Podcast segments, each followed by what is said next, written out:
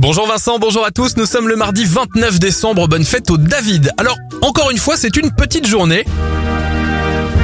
Côté événement, le Canada a été le premier pays à interdire la cigarette à bord des avions pour ses vols intérieurs en 1989 et, eh ben c'est tout. Voilà.